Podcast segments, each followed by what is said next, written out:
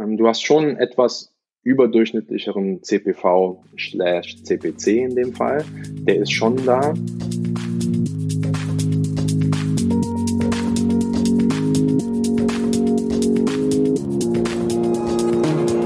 So, willkommen zu einer neuen Ausgabe vom Social Marketing Nerds Podcast. Und heute sprechen wir nicht über Facebook Ads, nicht über Instagram Ads, nicht einmal über LinkedIn, sondern Neuland in diesem Podcast. Wir sprechen über YouTube Ads. Wir schauen heute einmal, dass wir so einen Einstieg in das Thema bekommen. Was müsst ihr wissen, wenn ihr reingeht in das Thema? Ähm, welche Optionen habt ihr da? Und auch, was kann man alles falsch machen? Und darüber spreche ich natürlich nicht mit mir selbst, sondern mit einem geschätzten Gast. Und bei uns ist, der Name klingt wie Musik, Michel Ramanarivo. Ihr kennt ihn wahrscheinlich, wenn ihr Konferenzen besucht, ähm, als Geschäftsführer von Clickwunder aus Berlin, äh, eigentlich auf, auf, auf extrem vielen Konferenzen zu Hause. Heute mal mit einem Thema, über das du noch nicht so oft gesprochen hast, glaube ich, oder? Hi, ja, das ist richtig. Ähm, freut mich hier zu sein auf jeden Fall. Danke für die Einladung. Sehr gerne. Michelle, was machst du, wenn du nicht mit uns über YouTube-Ads sprichst und nicht auf Konferenzen bist? Dann setze ich YouTube-Ads um. Äh, das heißt, wir, wir sitzen in Berlin mit äh, unserer Agentur und kümmern uns für Unternehmen verschiedener Größe, KMU bis Konzern, darum, genau solche Anzeigen dann auch in die, in die Realität umzusetzen mit unserem Team. Und ähm, da YouTube ja Teil der, der Google Ads Plattform ist, ist natürlich auch für die meisten, die mit Google Ads anfangen, sozusagen in der Werbung, zum Beispiel über Suche, das eine der etwas weiterführenden Anzeigenmodule im Endeffekt, äh, steht daher leider immer so ein bisschen hinten an, also wird immer nicht als erstes, sondern eher so als zweites, drittes gemacht. Aber gerade durch eben die steigende Internetnutzung, also Videokonsum, ist das äh, immer interessanter geworden mittlerweile und daher auch ein sehr, sehr wichtiges Thema meiner Meinung nach.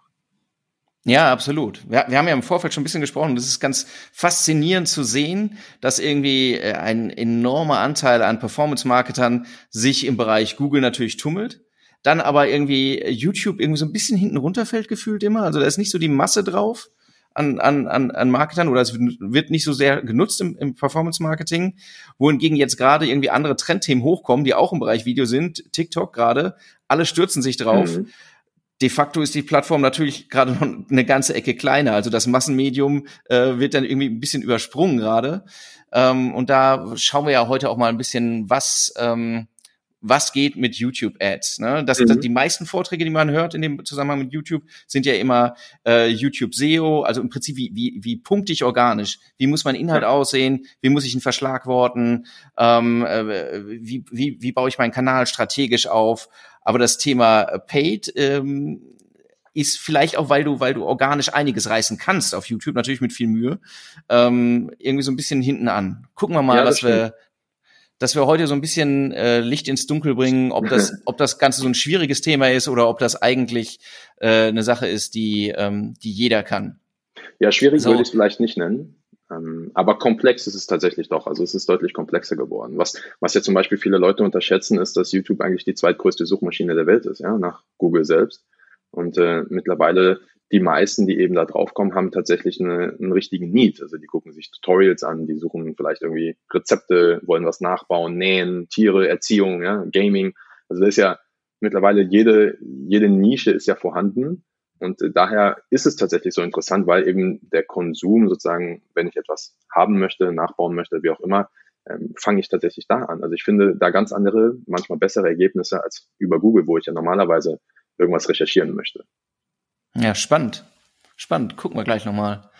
Wenn ich jetzt starten will, Michelle, also ich ähm, sage jetzt, boah, ich war bisher vor allen Dingen im Bereich ähm, Social Media Advertising unterwegs.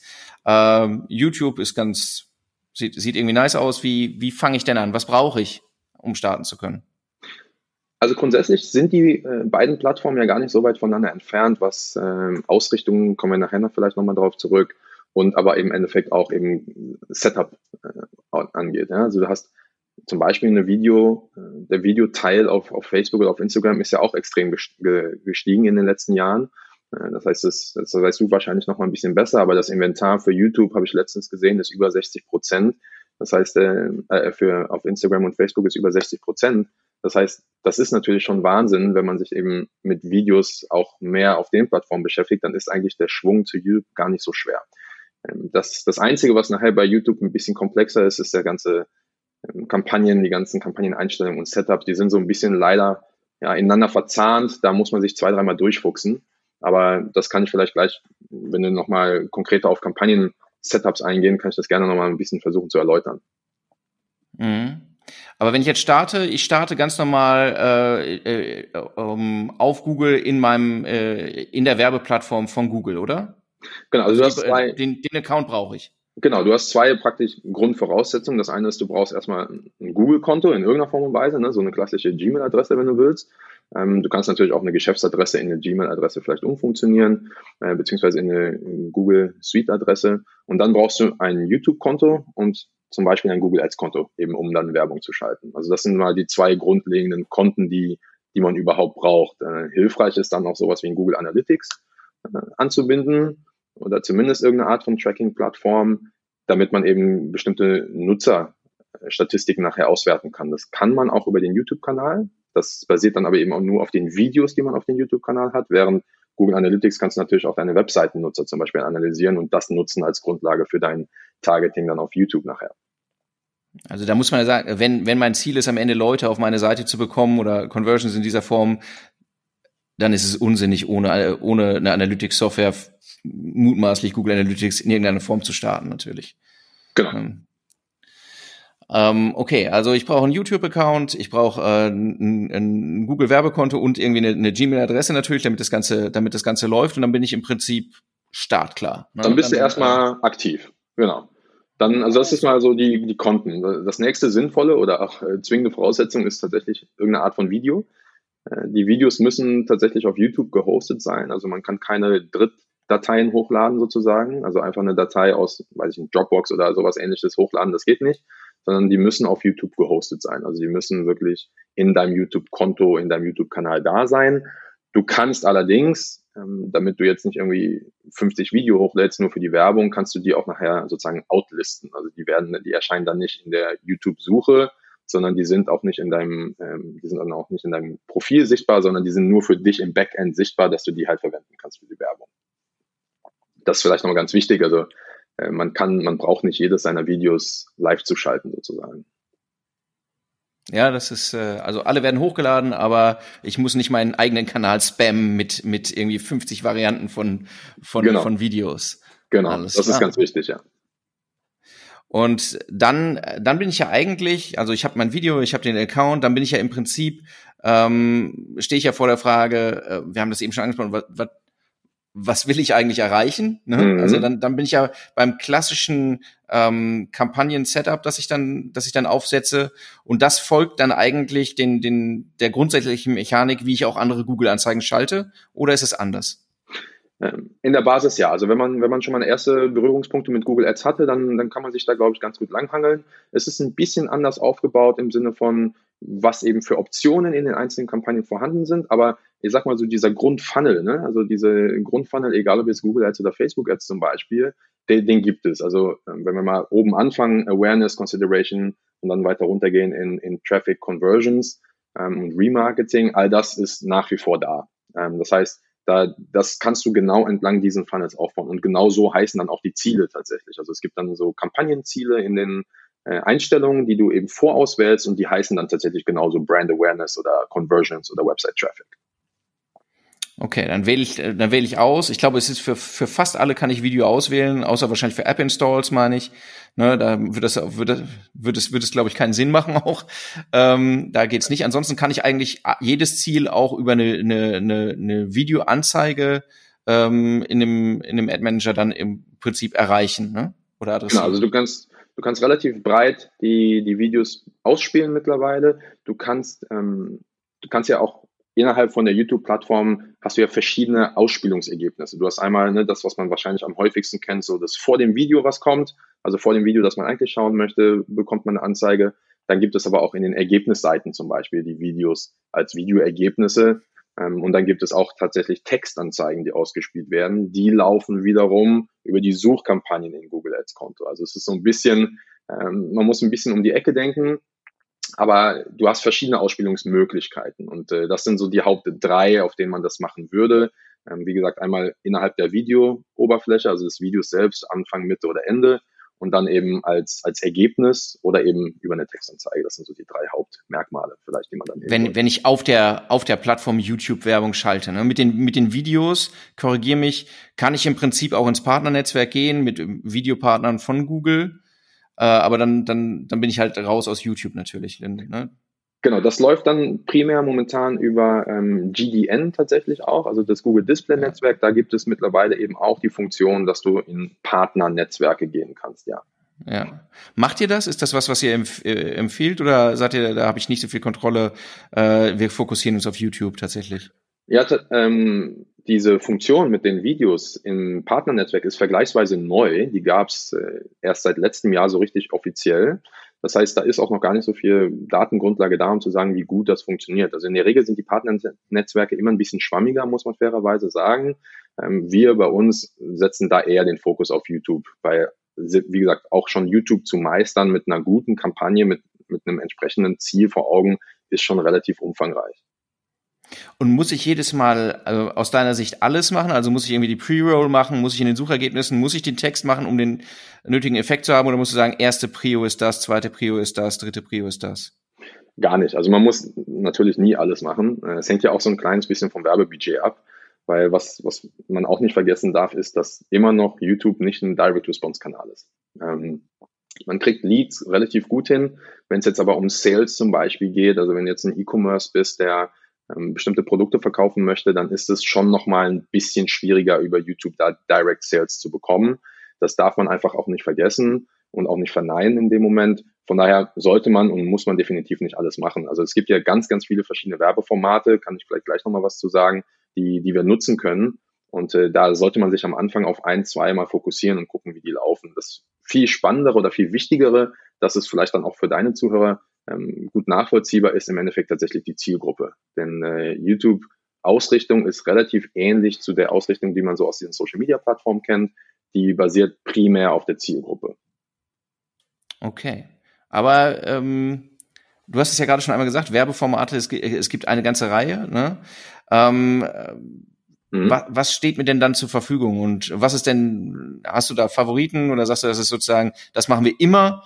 Oder äh, und wo sagst du, ja, wenn da noch Geld übrig ist, dann machen wir das auch noch?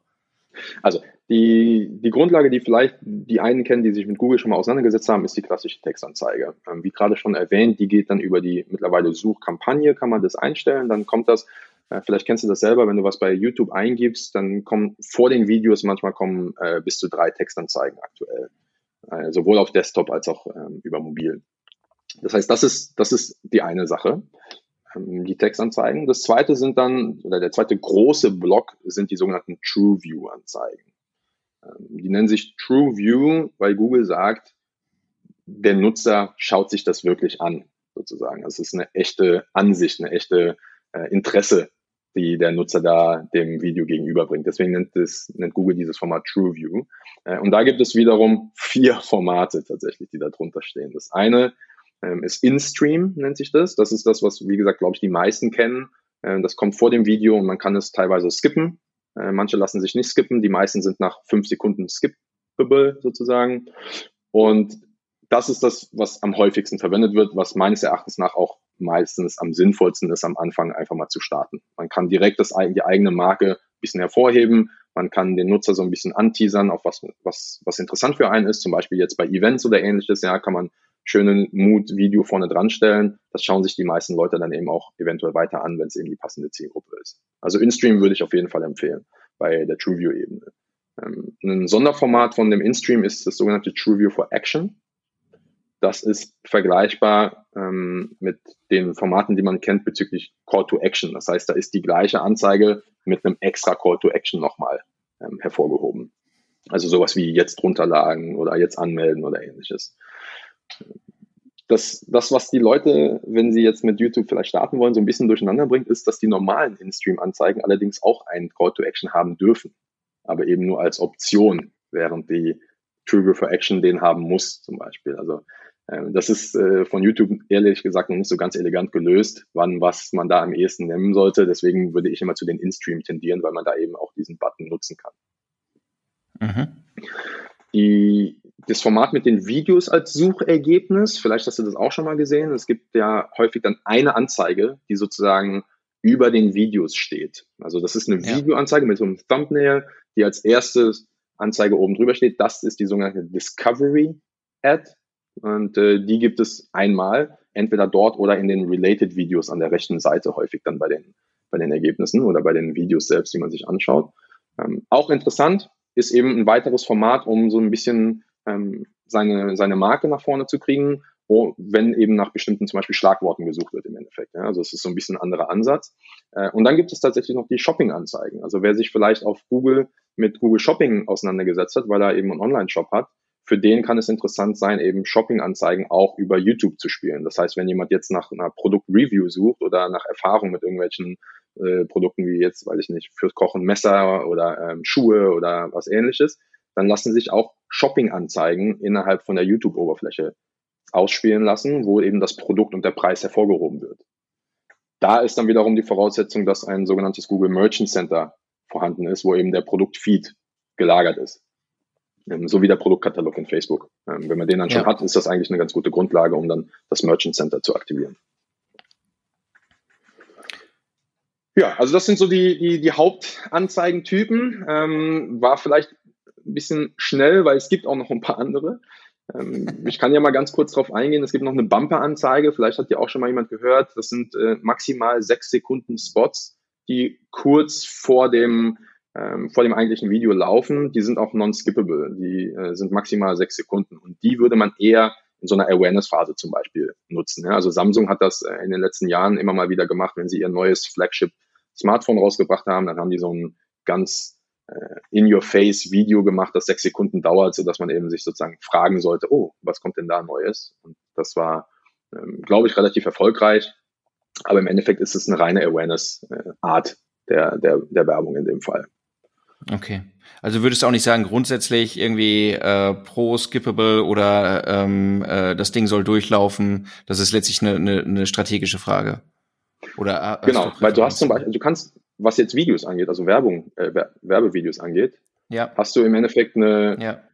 eine, nach oben ist gar keine Grenze. Ne? Also ich habe schon Werbung gesehen von, von Videos vor dem eigentlichen Video von 45 Minuten. Ja, also das heißt, das, das Werbevideo war 45 Minuten lang. Das war dann so eine Dokumentation über ähm, irgendwas Besonderes in der Welt zum Beispiel. Also das, das sind so Sachen, äh, da hast du nach oben keine Grenze. Also da ist es schon sinnvoll, dann eben das als offensichtlich skippable äh, einzusetzen, weil das aber auch der einzige Weg ist, dieses Format dann zu bewerben nachher. Ähm, also von daher, ich würde momentan, also ne, du hast ja gefragt, mit was würde man starten? Definitiv mit diesen TrueView In-Stream Ads, die eben skippable sind. Ähm, Discovery-Anzeigen, glaube ich, ist super, wenn man sozusagen ein Produkt oder ähnliches hat, was man ähm, irgendwie reviewt oder was man irgendwie erklärt oder irgendeine Art in dieser Form und Weise. Das ist, glaube ich, super, wenn eben jemand nach einem Painpoint sucht, dass man dafür dann eben angezeigt wird ähm, und dann eben bei Online-Shops vielleicht die Shopping-Anzeige nochmal hinzuzufügen. Das kann, das kann super spannend sein. Ähm, also ich glaube, so in dieser Reihenfolge würde man durchgehen. Bumper-Ads ist eben nochmal ein, ein technischer Aufwand, so sechs Sekunden zusammenschneiden, dass es irgendwie ein bisschen professionell aussieht, ist wirklich nicht so leicht, wie man sich das vorstellt. Und ähm, dann noch eine Message in diesen sechs Sekunden zu transportieren, ist halt auch nicht immer so leicht. Ja, je kürzer, desto schwieriger. Genau. Ähm, ja, spannend. Ähm, jetzt habe ich mich da durchgekämpft, ne, habe mir das Format ausgesucht und sage, ja, das ist es. Ähm, brauche ja auch das passende Creative dazu. Und jetzt ist ja die Frage, jetzt ist ja nicht so sehr die Frage, finde ich oder sind auf YouTube die richtigen Leute für mich, weil die Plattform ist so riesig, die sind auf jeden Fall da, mhm. sondern wir haben sie eben schon angesprochen, ähm, wie sehen denn dann dort für mich die Targeting-Optionen aus? Ähm, vielleicht, vielleicht kann man es ein bisschen ins Verhältnis, du bist ja auch auf allen Plattformen zu Hause, ins Verhältnis setzen, äh, wenn ich, wenn ich bisher irgendwie im Wesentlichen über äh, Facebook, Instagram Werbung gemacht mhm. habe, fühle ich mich dann zu Hause oder sage ich dann, äh, juhu, endlich gehen Dinge, die bisher nicht gingen, oder sage ich, oh, oh, zurück in der Grundschule? Ja, ich glaube sowohl als auch. Also die Hauptunterscheidung bei Google oder beziehungsweise jetzt für die YouTube-Werbung äh, auf der Google Ads-Plattform ist die Unterscheidung zwischen People-Based und Content-Based.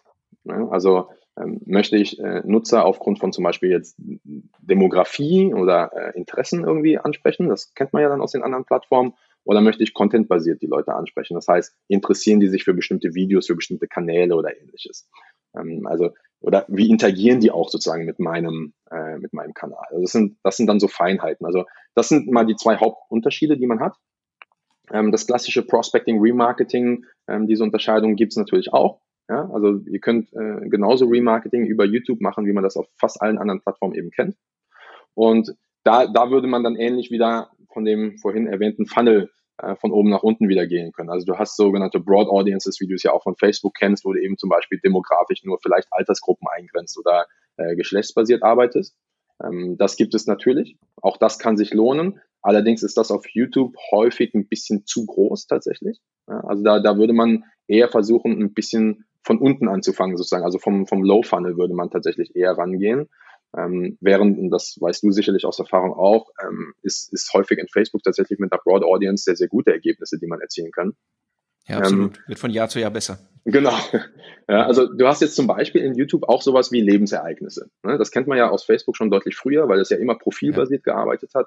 Äh, ist jetzt jemand umgezogen, Hochzeit, Kind etc. Ähm, das sind die sogenannten kaufbereiten Zielgruppen, also In-Market nennt sich das im Englischen. Das ist das, was, was YouTube einem zur Verfügung stellt, um zum Beispiel die Nutzer anzusprechen, basierend auf dem, wofür sie sich gerade interessieren. Also das kann sehr, sehr spannend sein, das auszuspielen zum Beispiel. Also was ist das akute Interesse von diesem Nutzer? Ne? Wie jetzt in unserem Fall gerade, die meisten sind wahrscheinlich im Homeoffice in der aktuellen Situation, also sucht wahrscheinlich äh, eine Person nach irgendwie äh, Bürostuhl, vielleicht einen äh, externen Monitor, äh, Videoconferencing-Software und sowas. Also welches akute Interesse hat die Person? Das sind so die sogenannten kaufbereiten Zielgruppen. Mhm. Ähm, und das, das kann YouTube eben oder beziehungsweise Google anhand von den Ergebnissen, die Google bekommt, sehr, sehr gut ausspielen. Ja. Ähm, also das ist, das ist wahrscheinlich eine der, der größeren Unterschiede ist eher die Definition, also den, der Name, der sozusagen dahinter steckt. Ähm, die, die Idee, wie man eine Zielgruppe aufbaut, ist tatsächlich relativ vergleichbar mit denen, wie man es in Facebook oder in Instagram eben machen würde kann ich dann auch, äh, weil wir haben eben über, über Remarketing gesprochen, ähm, gehe ich dann, ich, ich sagen wir, ich, ich schalte jetzt, äh, schalte meine In-Stream-Ads, ähm, Leute bleiben dran, ähm, kann, kann ich basierend auf ihrem Verhalten mit den, mit den Ads dann auch äh, äh, entsprechend Remarketing betreiben? Ja, total. Also du kannst, das ist echt teilweise sehr, sehr detailliert, was da in, in YouTube machbar ist. Also du kannst sowohl einfach nur die Nutzer von deinem Kanal zum Beispiel wieder ansprechen. Das wäre ja noch relativ gut ja, oder einfach. Ähm, aber du kannst eben auch deutlich weitergehen. Also du kannst zum Beispiel Nutzer ansprechen, die eine Werbung von dir gesehen haben. Ähm, du kannst Nutzer ansprechen, die auf dem Video kommentiert haben.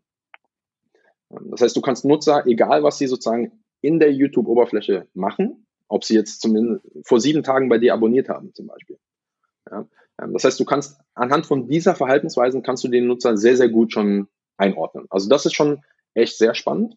Das ist das eine. Und das andere, was vielleicht nicht direkt Remarketing per se ist, aber zumindest so ein bisschen, womit die sich vorher auseinandergesetzt haben, ist, du kannst ähm, spezielle Videos zum Beispiel auch ansprechen. Also wenn du weißt, Nutzer schauen sich zum Beispiel einen, einen bestimmten äh, Nutzer oder einen, also einen bestimmten Kanal oder eine bestimmte Art von Videos häufig an, dann kannst du Videos auswählen und vor diesen Videos dann zum Beispiel deine Informationen ausspielen. Also ähm, es gibt äh, viele Kleinunternehmer, also KMU, zum Beispiel äh, Juristen oder Steuerberater oder ähnliches, die Werbung schalten, wenn sich jemand damit auseinandersetzt, wie mache ich meine Steuererklärung auf YouTube. Ja? Und dann kommt davor, kommt dann eben der, der sagt, hier, äh, wir sind professionelle Steuerberater, äh, meldet euch doch mal bei uns, so nach dem Motto.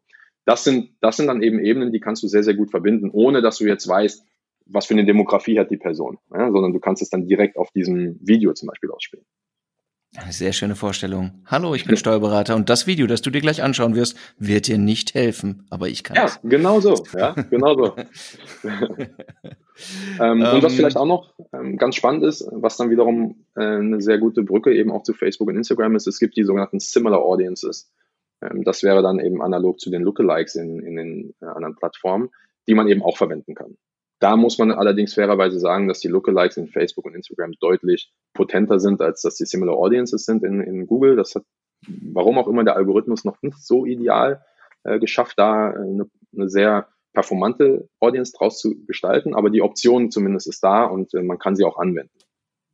Okay, also aber von, von deiner Seite wäre das sozusagen das ist ja für viele inzwischen fast der erste Schritt so nach, nach dem Aufbau einer, einer kleinen qualifizierten Custom Audiences irgendwie äh, nächstes äh, Expense Level ist dann äh, im Prinzip die Lookalike Audience mhm. und dann würdest du auf YouTube womöglich sagen, hier wir gehen vielleicht, das ist vielleicht nicht der nächste logische Schritt, sondern wir wir gucken erstmal über welche Interessen, welche Inhalte und so weiter wir wir expandieren können an der Stelle genau. und vertrauen nicht einfach blind äh, dem Algorithmus, dass er uns äh, genau die richtigen Leute zuwürfelt. Ja, okay, tatsächlich. Verstanden.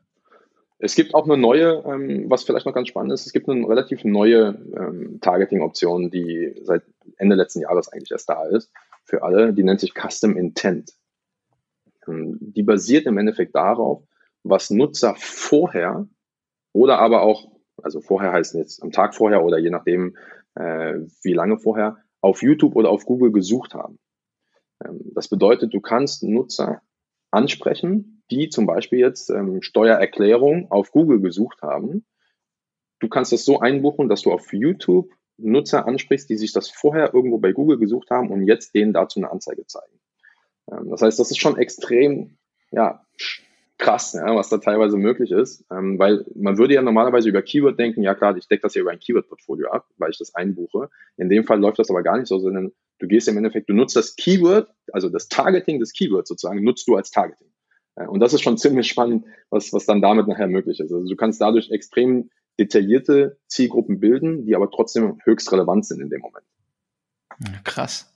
Ja, macht der Plattform am Ende, ne? Die, mhm, die Menge total. Daten macht es möglich. Richtig. Ja. Ähm, jetzt, also es ist ja offensichtlich ein Thema, in dem man sich auch verlieren kann. Ne? Also die, die Möglichkeiten, die Möglichkeiten sind unendlich und äh, wahrscheinlich könnten wir auch alleine eine Stunde nur über das Thema sprechen, ja. ähm, wo jetzt für wen der größte Hebel dann jeweils liegt. Ähm, springen wir jetzt trotzdem noch mal eins weiter an der Stelle, ähm, weil ähm, bei aller Herzensgüte der Plattform wahrscheinlich wird irgendjemand bezahlen müssen am Ende. Mhm. Ähm, wie, dann fände ich es nochmal ganz spannend, wenn wir zwei Dinge nochmal betrachten, wie, wie eben, ähm, wie, äh, wie sieht das Bidding da aus oder für, für was werde ich eben entsprechend auch abgerechnet, welche Optionen habe ich da? Mhm. Wie mache ich das Ganze günstig für mich? Ja, das ist ja immer äh, die, die große Frage in den ganzen Pay-per-Click-Plattformen. Also generell wird in, in YouTube ähm, als CPV, also Cost per View oder eben das klassische CPM, ähm, Profil abgerechnet. Äh, CP, CPV auf YouTube ist im Endeffekt vergleichbar mit CPC. Ähm, weil der CPV, also ihr werdet in der YouTube-Oberfläche diese CPV äh, Einrichtung, Einstellung finden. Für Google heißt das aber entweder der Klick auf die Anzeige zählt sozusagen als View, ja, weil du arbeitest ja mit Videoanzeigen sozusagen. Oder aber die View ist ab 30 Sekunden. Das heißt, wenn du jetzt, sagen wir mal, wenn du jetzt eine YouTube-Werbung hast, eine YouTube-Anzeige hast, also eine Videoanzeige, die dauert 45 Sekunden ähm, und jemand schaut sich diese Anzeige an bis zu 30 Sekunden, dann zählt das als View, also wird entsprechend der Klick-Idee dann abgerechnet sozusagen. Wenn dein Video jetzt 20 Sekunden lang, lang ist und jemand schaut sich aber das ganze Video an, dann zählt das auch als View. Also entweder 30 Sekunden oder 100 Prozent ist der View sozusagen. Ähm, das zählt dann als Cost per View oder aber jemand, wie man es dann auch aus Facebook kennt, klickt aktiv auf die Anzeige, dann ist natürlich der Klick. Also das ist das, was unter CPV in, in der YouTube-Oberfläche gemessen wird, aber eben diese beiden Metriken beinhaltet tatsächlich. Und das andere ist das klassische CPM-Modul äh, oder Modell, was in bestimmten Anzeigenformaten machbar ist. Zum Beispiel Bumper-Ads, was ich vorhin gemeint habe mit den 6-Sekunden-Anzeigen, die werden nach dem CPM-Modell abgerechnet. Würdest du sagen, ich habe dann viele Optionen eigentlich, da, äh, da noch etwas auszuwählen oder ist das ähm, oder ist es eher ein limitiertes Modell? Also, also, sagen wir mal so, du hast jetzt vergleichsweise mit, wenn man jetzt die Google Ads Plattform mal nimmt, mit ihren Unterarten wie jetzt Search, Shopping, Display etc., hast du vergleichsweise viel Auswahl. Mhm. Für jetzt aber dann die einzelnen Kampagnen, also je nach Ziel, die du auswählst, hast du tatsächlich, bist du dann limitiert. Also wie gesagt, es gibt manche Werbeformate oder Anzeigenformate, die gehen nur mit CPM, andere gehen nur mit CPV und bei einigen kannst du eben so einen Modus auswählen, den du gerne hättest. Ja? Also ähm, da geht es dann doch nochmal ein bisschen in die Breite. Trotzdem würde ich immer dazu tendieren, eher mit CPV zu arbeiten, ähm, weil man das dann auch meistens, wenn man jetzt, sage ich mal, mit einem klassischen Werbebudget auf so einer Paid-Plattform arbeitet, häufig ja eben auch mit Klicks eben arbeiten möchte oder im Vergleich jetzt mit Views, dass man die dann eben in dem Moment auch zuordnen kann. Okay, um eine bessere Vergleichbarkeit auch Richtig. zu schaffen. Mhm, alles klar. Wir haben, wir haben eben ja schon einmal gesprochen, äh, welche technischen Anforderungen es letztlich an das Creative gibt. Das ist relativ simpel. Das muss ein Video sein, das bei YouTube bereits äh, gehostet ist, auch wenn es nicht sichtbar sein muss für die, für die breite Öffentlichkeit. That's it. Ne? Also mehr, mehr ist an der Stelle nicht. Ähm, ja, also grob kann man das so sagen. Also ich würde vielleicht darauf achten, dass die, dass die Auflösung einigermaßen hoch ist. Ja, also so, es gibt ja ein paar Videos mit 360 und 400 480 Pixel oder was, das, das ist schon ein bisschen schwer anzuschauen. Also man sollte schon so 720 sollte man schon haben, ja, ähm, 720 Pixel. Das ist schon, das ist schon ganz gut. Ähm, und äh, ich glaube, die klassische Framerate ist bei 30, 30 Frames. Ähm, das ist in Ordnung. Ähm, das, das sind, glaube ich, so die, die Sachen, auf die man vielleicht noch jetzt aus technischer Sicht achten sollte. Aber die meisten, die jetzt Videos erstellen oder herstellen, ähm, die, die funktionieren. Was man natürlich auch einmal sagen muss, vollkommen richtig, äh, also die technische Qualität muss gewährleistet sein natürlich darüber und äh, für, für all die, die eben aus den sozialen Netzwerken kommen, ähm, willkommen zurück im Fernsehzeitalter, es wird ja. querformatig. ja, es ist, äh, also das ist natürlich ein Thema, dass die Doppelnutzung von, von den Creatives zwischen den Plattformen dadurch natürlich erschwert ist, ja. dass wir auf der einen Seite äh, querformatig sind, auf der anderen Seite äh, im Optimalfall eigentlich äh, im selben in der, im selben Maße hochformatig oder als Kompromisslösung ähm, äh, quadratisch, wobei YouTube aber auch den Kompromiss nicht mitgeht. Genau, leider ja. Also ist genau, es ist wirklich tatsächlich Landscape Mode, ja, also der, der Instagram Story Anzeigen, die kannst du leider dafür dann nicht verwenden. Also kannst du natürlich machen, aber es sieht halt nicht so ideal aus. Ja, kann man machen, ist halt scheiße. ähm, äh, aber grundsätzlich trotzdem, sagen wir mal, wir haben das ganze Thema äh, Creative jetzt, äh, wir, haben nicht unser Handyvideo von 1999 genommen, sondern schon mhm. irgendwas, was jetzt ein bisschen, ein bisschen neuer ist. Ähm, wir haben, äh, es ist letztlich eine Anzeige, die wird mir in den Weg geworfen. Ne? Auf die habe ich ja nicht gewartet. Äh, Wenn es InStream ist, ähm, unser Ziel ist es, dass die Leute länger dranbleiben. Du hast eben schon gesagt, es kann 45 Minuten sein, äh, was da kommt. Das ist natürlich ein Extrem äh, äh, an der Stelle. Ich meine, es ist krass, wenn das funktioniert. Ne? Mhm. Aber ihr ähm, gebt ja auch Empfehlungen jetzt an eure Kunden. Wie baut ihr denn, äh, wie, wie so ein Creative aufzubauen ist? Ich meine, es ist jetzt nicht sonderlich schwierig darauf zu kommen, dass der Anfang entscheidend ist. Ne? Aber ähm, was sagt ihr denn dann grundsätzlich? Also, weil du hast ja dann die Verlockung, dadurch, dass es querformatig ist, ne, ist ja so ein bisschen, oh, ich bin jetzt großer Kunde, ich habe ja diesen geilen Fernsehspot. Ne? Der ist ja auch quer. Den könnte ich ja nehmen. Den habe ich ja schon mhm. teuer produziert. Und du willst wahrscheinlich sagen, ja, ja. oh ja. ja was also, sagt ihr den Kunden? Ja, also es ist äh, ein bisschen schwer, das pauschal zu beantworten natürlich, weil ob du jetzt, wie gesagt, ne, ob du jetzt irgendwie High-End-Messer verkaufst oder im Endeffekt irgendwie ein Steuerberater bist, ist das natürlich ein bisschen anders in der Darstellung. Aber generell, was tatsächlich gut funktioniert, ist eben eine gewisse Emotionalität am Anfang, ähm, sei es mal aufgrund von, das betrifft mich jetzt, also es ist mein Painpoint, oder sei es äh, von wegen, weil das gerade eben ein sehr wichtiges oder interessantes Thema ist, ähm, zu dem man eben äh, irgendeinen Bezug haben möchte. Also ich glaube, ne, auch wenn das tatsächlich trivial klingt, aber eben diese Aufmerksamkeit in diesen ersten fünf Sekunden, die sind nämlich wichtig, weil danach ist die Anzeige skippable.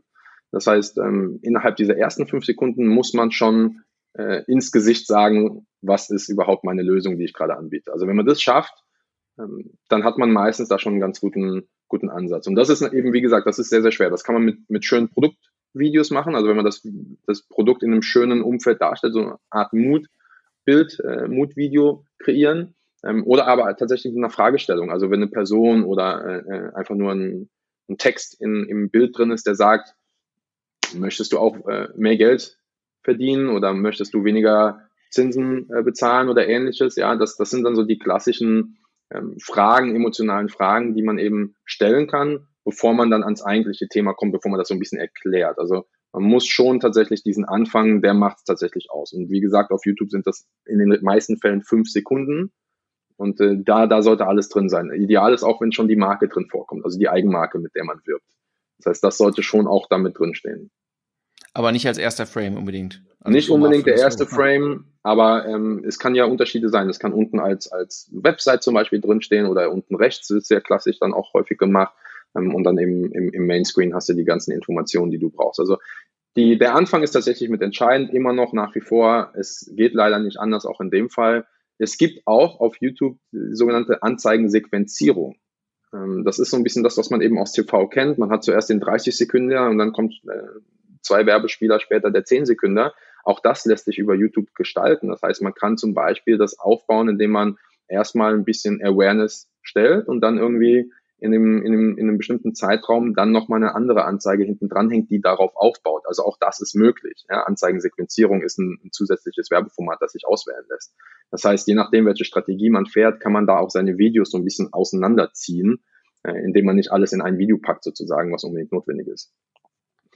Also, also das ist schon das, Haupt, das Hauptthema. Und dann ist es häufig, ähm, wenn es dann so ein bisschen weitergeht, wenn man mal so an 30, 45 Sekunden denkt, was jetzt eben auch der klassische Fernseheinspieler ist, ne, dann, dann würde man das genauso aufbauen. Das heißt, man hat eine, Spannungskurve, die sehr stark anfängt und dann macht man Beispiele, entweder Produktlö äh, Dienstleistungslösungen oder eben Produktbeispiele, Anwendungsbeispiele sind sehr, sehr gut. Alles, was eben visuell aufgearbeitet werden kann. Das ist im Endeffekt ja. das Wichtige. Ne? Wie wende ich dieses Produkt überhaupt an? Was mache ich damit? Ja, wie sieht das gut aus? Äh, wie, wie, wie, wie viel bringt mir diese Dienstleistung? Was macht diese Dienstleistung? Wo kommt die her? Also was viele unterschätzen ist zum Beispiel, dass ein einfaches Screen Recording, wie du zum Beispiel nach etwas suchst oder wie du zum Beispiel eine Lösung anbietest, dass das schon eine super Werbung ist. Ja, weil viele ja. ja genau in der Situation sind. Die suchen etwas oder die geben etwas ein äh, und versuchen dann darauf basierend ihre, ihre Informationen oder ihre Recherche zu tätigen. Allein das kann teilweise helfen. Würdest du denn von eurer Erfahrung sagen, also ich starte nochmal anders auf, ähm, auf Facebook, Instagram erleben wir es oft irgendwie, dass, dass der Anspruch, wenn man, wenn man schon sagt, hier mach Bewegtbildwerbung, dann ist der Anspruch im Prinzip so ein Hochglanz-Werbespot zu mhm. gestalten. Ne? Und wenn ja. man dann sagt, Leute, da, lasst es uns so ein bisschen, ich nenne es ja organischer äh, äh, mhm. erscheinen. Nicht, nicht, nicht so shiny äh, vielleicht, sondern dass es nicht, nicht aussieht wie der einzige Krawattenträger bei der Poolparty. Ja? ja. Und wir sind alle zur Poolparty gekommen, warum steht der Typ im Anzug da? So, das ist, und versucht mir Versicherung zu verkaufen. So, und äh, würdest du, wie, wie beurteilst du das jetzt bei, bei den YouTube-Ads? Ähm, würdest du sagen, kann man nicht pauschal sagen oder äh, Qualität ja, aber nicht, nicht, aber kein Kinospot? Oder wie würdest du das beurteilen? Also ich glaube auch, dass in der heutigen Zeit, gerade wenn man starten möchte mit YouTube, dass im Endeffekt das Smartphone, das ich würde mal sagen, die meisten mittlerweile in, dem, in diesem digitalen Bereich ein Smartphone haben, das in irgendeiner Form und Weise hochauflösende Videos machen kann. Und äh, wenn man das zum Beispiel auf ein, auf ein Stativ stellt und äh, bei einigermaßen gutem Licht ein Video aufnimmt, dann ist das häufig schon mehr als ausreichend. Man kann auch mit dem Smartphone genau die Fotos machen, die dafür notwendig sind. Das Einzige, was, glaube ich, ganz interessant sein kann, ist eben ein Mikrofon, wenn man selber sich präsentiert und redet. Also da die Investition, die ist, glaube ich, sinnvoll, dass man in, in Mikrofon investiert und die gibt es teilweise auch, die nicht so, so teuer sind, um dann eben die Sprache, die man eben auch transportieren möchte über so ein Video eventuell, dass man die ordentlich ausspielen kann. Alles andere, was man mit Text darstellt oder weiteres, da braucht man sich tatsächlich gar keinen Kopf machen. Es ist häufig sogar interessanter, wenn man sozusagen authentischer ist, als wenn man eben mit einer großen ähm, mit einer großen Szenerie da auf, auffährt. Ja, also wenn man sich mal, ich glaube, Bosch war das im letzten Jahr unter anderem, die da eine sehr gute Reihe gemacht haben ähm, mit, äh, mit verschiedenen Einspielern, die man eben hatte, gerade in den USA, dann erwartet man das auch so ein bisschen. Ne? Also von einem Bosch oder von, von einem Samsung oder so, von einem Apple erwartet man natürlich auch ein gewisses Level an Qualität. Das ist ja auch in Ordnung. Aber nicht jeder ist eben Bosch oder ein Apple. Von daher ist das voll okay, wenn dann danach das, das Video auch eben authentisch wird. Also ob du jetzt in, in Landscape oder eben äh, im Porträtmodus ein Video aufnimmst und dann eben deine Dienstleistung anbietest, dann ist das vollkommen in Ordnung. Ja? Also warum nicht eine äh, Videoaufnahme machen und sagen, ich bin spezialisiert in XY und äh, wenn du mich buchen möchtest, ich habe noch ein paar freie Termine, dann kannst du das einfach hochschieben und jemand wird sich darauf melden, wenn du deine Zielgruppe ansprichst. Es ist, es ist tatsächlich also ein Thema, das wir oft erleben, dass das Hemmnis, Bewegtbild zu machen, führt am Ende dazu, dass du äh, dass es so überproduziert wird, womöglich, und dann wird es teuer, ohne, ohne dass du im Vorfeld natürlich weißt, ob es funktionieren wird. Ne? Also du hast die Kosten im Prinzip im Vorfeld schon, bevor der, bevor die Kampagne geschaltet ist, da und dann, äh, dann hast du die Möglichkeit, mehrere Schüsse abzugeben, im Prinzip auch schon vertan am Ende, weil äh, wie bei allen Creatives gilt, du musst dich halt rantesten, musst halt Dinge ausprobieren. Wenn du nur einen Versuch hast, äh, hilft dir das beim, hilft dir das bei der Feststellung, ob wie weit du auf Kurs bist, eigentlich relativ wenig. Ja, total. Ähm, also ich glaube, was helfen kann, was, was oft unterschätzt wird, ist, ist ein Skript. Sich einfach ein kleines Skript zu schreiben. Wie möchte ich, dass mein Video aussieht? Also eine Art Inhaltsverzeichnis. Das muss ja auch nicht umfassend sein. Und dann, und dann sozusagen dieses Skript einfach nachzuspielen, in Anführungszeichen. Ja? Und das, das, das macht so viel aus und das unterschätzen viele. Ja? Wir gehen jetzt mal raus und nehmen Video auf. Vorher vielleicht kurz hinsetzen, halbe Stunde sich so ein kleines Skript schreiben, dann ist nachher auch die Aufnahme des Videos, wie du schon sagst, vollkommen ausreichend, weil man dann häufig natürlich eine, eine viel saubere und äh, angenehmere Art auch vor der Kamera hat, weil man nicht, nicht irgendwas aus den Fingern saugen muss. Ja. Hammer. Creative Hammer. So. Zu den, zu den grundsätzlichen Kampagneneinstellungen haben wir eben eigentlich auch schon ganz viel gesagt, äh, auch zu, zu den Präferenzen. Ähm, aber jetzt nochmal kurz zum Thema Geld. Ne?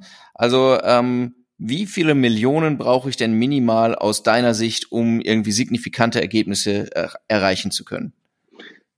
Also tatsächlich ist es ähnlich wie bei, bei den regulären Google Ads Kampagnen. Du hast im Endeffekt kein Mindestbudget, das du ausgeben musst. Also du kannst mit einer, ein Euro pro Kampagne kannst du da starten. Ja? Allerdings hast du dann den Nachteil, dass du eben nicht viele Daten bekommst. Das heißt, du, du kannst mit relativ Anführungszeichen wenig Budget kannst du deine YouTube-Kampagne starten der große, ich sag mal, die große Herausforderung ist im Endeffekt, sich bewusst zu machen, dass man eben keinen Direct-Response-Kanal hat. Das heißt, wenn man in, der, in, der, in der Phase ist, dass man eben seine Marke bekannt machen will, dann ist es vollkommen in Ordnung, wenn man da mit einem kleineren Budget einsteigt und eben erstmal eine gewisse ja, Ausspielung seiner Marke an die, an die Nutzer, an die Zielgruppe natürlich, die man definiert, an die erstmal mit diesem äh, Werbebudget Budget macht. Das heißt, da muss man sich, glaube ich, auch nicht so viele Gedanken machen, weil man ja häufig seinen Marketingplan auf eine gewisse Art und Weise strukturiert, um zu verstehen, wo habe ich eben Kosten jetzt. Zum Beispiel für meine Suchmaschine habe ich äh, XY, für meine Social Media habe ich XY. Also nehme ich jetzt für, für YouTube zum Beispiel auch nochmal ein paar hundert, paar tausend Euro in die Hand. Und das kann ja durchaus reichen, wenn die Zielgruppe entsprechend definiert ist. Ja, also wenn ich natürlich 100 Euro im Monat an eine breite Audience ausspiele, dann wird es sehr, sehr schwer. Wenn die aber zum Beispiel jetzt in, wir sitzen in Berlin, wenn ich jetzt in Berlin ähm, Schulabgänger ansprechen möchte für meinen Studiengang, den ich neu äh, digital anbiete, dann kann ich das natürlich sehr, sehr gut machen. Und dann reichen vielleicht auch ein paar hundert Euro, um Interessenten zu bekommen.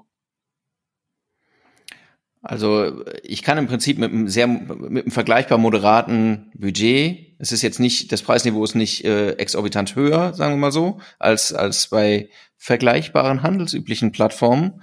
Ja, ähm, äh, jein. kann ich schon was reißen, weil jein. genau, weil du hast im Endeffekt, also du hast schon, ähm, du hast schon etwas überdurchschnittlicheren CPV slash CPC in dem Fall. Der ist schon da, weil du eben viel, viel, viel, viel Traffic bekommst. Ne? Also du bekommst sehr viel Traffic. Es ist, es ist zwar wenig los, aber es ist auch schon viel los sozusagen. Ja? Ähm, das heißt, wie du ja schon eingangs gesagt hast, nicht jeder nutzt diese Plattform. Aber es sind dann trotzdem eben ähm, größere Advertiser auch da drauf oder auch immer, immer mehr KMUs fangen eben an, sich da zu platzieren. Also du hast schon Wettbewerb. Das heißt, der CPV selbst kann je nach Zielgruppe schon stark variieren. Aber du bist generell das ist eben das, was hinten rauskommt. Generell auf Akquisitionskostenebene bist du eben im Durchschnitt ein bisschen höher, als du das vielleicht in der Google-Suche sein würdest oder in Facebook-Ads, weil eben da die Ausrichtung eine ganz andere ist. Ja, also, ähm, also beziehungsweise die, die Interaktion, die Conversion-Rate nachher ist in der Regel ein bisschen niedriger. Das muss man einfach offen so sagen. Das ist aber auch kein Geheimnis, glaube ich. Äh, von daher, das muss man einfach nur wissen. Also deswegen meine ich Jein, weil ja, du hast CPCs, die eben günstiger sein können, aber du hast gleichweise Akquisitionskosten, die ein bisschen höher sein können wiederum, je nachdem, welche okay. Akquisition man eben haben möchte. Also das ist am Ende einfach natürlich die Frage, ich mache ja wahrscheinlich nicht nur YouTube-Ads, sondern sage dann, okay, welche Rolle spielt der Kanal in meinem Marketing-Mix? Und dann ist er wahrscheinlich nicht der, äh, der Deal-Closer am Ende, sondern dann äh, wahrscheinlich ein bisschen vorgelagert an der Stelle dann eher. Genau. Ähm, weil dann das Retargeting anders günstiger zu erfassen Zum Beispiel. Ist ja. ja. und es wird auch häufig über, über Funnels gesprochen. Ne? Ich meine, ähm, du kennst das selber, gerade in dem Social Media ist man ja, ähm, ist, sind Funnels ja sehr, sehr wichtig. Und auch über YouTube gibt's gute Möglichkeiten, Funnels aufzubauen, dass man zum Beispiel YouTube-Apps verbindet, YouTube-Ads verbindet mit eben einem, einem CRM, das da hinten dran herkommt. Ja? Also wenn sich jemand eben interessiert, dann schickt man dem ein paar E-Mails, Äh, je nachdem, was deine Dienstleistung ist, ruft man den vielleicht sogar auch an, etc. Also wenn, wenn dieser Prozess, der hinten dran steckt, auch einigermaßen ordentlich aufgesetzt ist, dann sind YouTube-Ads auch sehr, sehr erfolgreich. Wenn man die aber nur sozusagen nimmt, um zu sagen, ich mache das jetzt, dann darf man sich tatsächlich auch nicht wundern, wenn es eben am Anfang nicht so gut funktioniert. Mache ich alles so. Ich starte. Ich habe äh, ich hab mir jetzt hier mein, meine nicht die Million genommen, sondern nur 300 Euro, sagen wir mal. Ja, ich, ich teste. Ich teste. So. Ähm, wie lange sagst du denn jetzt muss mein Test äh, laufen? Und du sagst jetzt gleich, es hängt von der Zielgruppe ab, die du, äh, die du, wie, wie groß ist denn eigentlich deine Zielgruppe? Ne? Aber äh, sagen wir mal, ich bin jetzt in Berlin unterwegs, wie du sagst, ich mache Werbung für Michels großartigen neuen Online-Kurs. Ähm, ähm, und habe jetzt nicht übermäßig viel Geld, aber habe ja schon ein bisschen Geld äh, in die Hand genommen. Ähm, äh, warte ich jetzt 48 Stunden, warte ich äh, eine Woche oder was heißt warten? Also wie lange brauche ich, damit ich sagen kann, komm, jetzt zeigt sich schon was. Ne? Also variiert das von Stunden zu Tagen zu Wochen oder wie lange würdest du auf jeden Fall sagen, ist ein minimaler Lauf, Laufbahn einer Kampagne, damit äh, der Algorithmus ist ja auch dahinter irgendwie genug gelernt hat, ähm, um sich so ein bisschen einzupendeln? Hm. Ja, ist auch wieder so eine fiese Frage, um die pauschal zu beantworten. Aber absolut. Ähm, innerhalb von wenigen Tagen ist es auf YouTube häufig sehr schwer, da äh, mit einem moderaten Budget entsprechende Daten zu bekommen. Also das, das wird häufig leider nicht so gut funktionieren. Also man muss da wirklich schon ein bis zwei bis drei Wochen warten, bis man annähernd die Daten bekommt, mit denen man vielleicht weiterarbeiten würde. Okay, aber also du würdest sagen, es ist ein bisschen länger, als du es jetzt auf Facebook zum Beispiel hättest. Richtig, Fall, ne? definitiv, definitiv. Weil also, du eben, genau, weil du eben auf Facebook trotzdem immer noch diese, diese Informationen, diese Profilinformationen hast, mit denen du eben nochmal ein Stückchen genauer bist, den Nutzer nochmal ein bisschen näher am Painpoint treffen kannst. Ähm, das ist halt bei YouTube eben noch ein bisschen anders, weil der ja eigentlich mit einer anderen Idee auf YouTube ist, der will sich ein Video anschauen. Ähm, am besten passt natürlich deine Werbung zu dem Video, aber der Nutzer hat jetzt erstmal eine andere Idee gehabt, als er auf diese Plattform kam, sozusagen. Und, äh, das kann Aber das ist ja schon, dazu führen. Ist ja auf jeden Fall schon mal spannend, weil das, das hat ja auch Auswirkungen dann, wie ich mein, wie, äh, auf mein Gesamtbudget natürlich und dann eben auch, wie ich das allokiere an der Stelle, äh, ja. äh, was ich auf Tagesbasis setze und eben, wie, wie lange muss mein Atem sein? Also mein Atem muss einfach ein bisschen länger sein an der Stelle, bis ich sagen kann, yo, das ist der richtige Weg, den ich gerade gegangen bin. Ne? Also Definitiv. vielleicht nicht all in äh, einsteigen in den ersten zwei Tagen, sondern ein bisschen rantasten. Naja, also, also entweder so, ja, entweder du gehst all in in den ersten zwei Tagen, dann hast du zumindest mit 300 Euro am einen Tag hast du einigermaßen Daten bekommen. Die sind aber mhm. wahrscheinlich nicht repräsentativ. Das ist leider der, der, Nachteil. Aber wichtig ist tatsächlich auf YouTube nicht zu früh die Flinte ins Korn werfen. Und äh, wenn man mich auch heute fragen würde, ähm, würdest du eher GDN zum Beispiel anmachen oder YouTube, würde ich aktuell immer eher zu YouTube tendieren. Ja? Weil ähm, GDN hat ähnliche Ausrichtungsmerkmale wie eben YouTube, ist aber eben durch das Bewegtbild nicht so interessant, ja, wie, wie eben YouTube das bietet. Mhm. Und äh, von daher, ich würde, wenn man heute eben dieses klassische ähm, Hintergrundrauschen erzeugen möchte, also diese Awareness, die man ja, äh, für die man ja primär eben GDN eingenutzt, eingesetzt hat, würde ich eher immer zu YouTube tendieren, aktuell, mit den aktuellen Werbeformaten und mit den aktuellen auch Algorithmen, die eben auch sehr auf YouTube eben ausgerichtet sind, was die Werbeformate angeht. Krass. Ja, spannend, Michel. Jetzt sage uns doch noch was. Also, ich habe ja, ich habe dir gut zugehört, glaube ich, und ähm, werde trotzdem Fehler machen. Ne? Kannst du jetzt schon im Vorfeld sagen, welche Fehler ich alle machen werde? Oder anders formuliert, welche Fehler machen denn die meisten? Ja, also Fehler ist immer so ein böses Wort, ne? Aber ich glaube, ich glaube, es gibt, man sollte das vielleicht auf zwei Ebenen nochmal trennen. Also es gibt wahrscheinlich den, den strategischen Aspekt und sozusagen diesen äh, ausführenden Aspekt, den man da äh, wahrscheinlich voneinander trennen könnte. Also wenn man mal auf strategischer Ebene vielleicht sich überlegt, warum man das überhaupt tut, dann ist eben der erste Aspekt ist die Zieldefinition. Also es ist wirklich wichtig zu verstehen, was möchte ich mit meiner Werbung erreichen. Also das finde ich, dass eine der schlimmsten Elemente, die du machen kannst, ist zu sagen, ich mache jetzt einfach mal YouTube-Apps, weil YouTube-Apps ist gerade hip. Das, das wird einfach nicht funktionieren. Die sind hip, aber die funktionieren eben auch nur dann, wenn man sich ein bisschen damit auseinandersetzt. Wie gesagt, ein Skript schreiben für dein Video, äh, die richtige Werbe, das richtige Werbeformat auswählen, damit man von den richtigen Leuten dann auch auf, auf, auftaucht, die Persona so ein bisschen definieren. Also die ganze Zieldefinition ist schon wichtig. Und dann sollte man sich auch fragen, was ist der Painpoint meines Kunden? Ja, also was will der wirklich haben? Welches Problem hat dieser Kunde? Nicht einfach nur ein Produkt platzieren, um das Produkt zu platzieren. Auch das wird leider nicht funktionieren. Ähm, und vielleicht dann noch äh, diese Sorge, die wir jetzt gerade schon angesprochen haben bezüglich der Videoerstellung, äh, die ist häufig einfach nicht notwendig. Also ich glaube, das sind so drei Punkte, die man allein auf der strategischen Ebene schon äh, vorher sich Gedanken machen kann und dann eben ohne Sorge in diese in diese strategische Ebene oder in diese strategische Ausrichtung auch gehen kann. Und ähm, vielleicht auf, auf ausführender Ebene, glaube ich, was ganz, ganz spannend ist, ist eben die, die bestehenden Converter oder bestehenden ähm, Leads oder Abschlüsse, wie auch immer, dass man die zum Beispiel ausschließt. Ja, das kennt man aus den anderen Plattformen auch. Wenn man diese Listen schon zum Beispiel über die Google Ads Plattform gesammelt hat, dann kann es interessant sein, die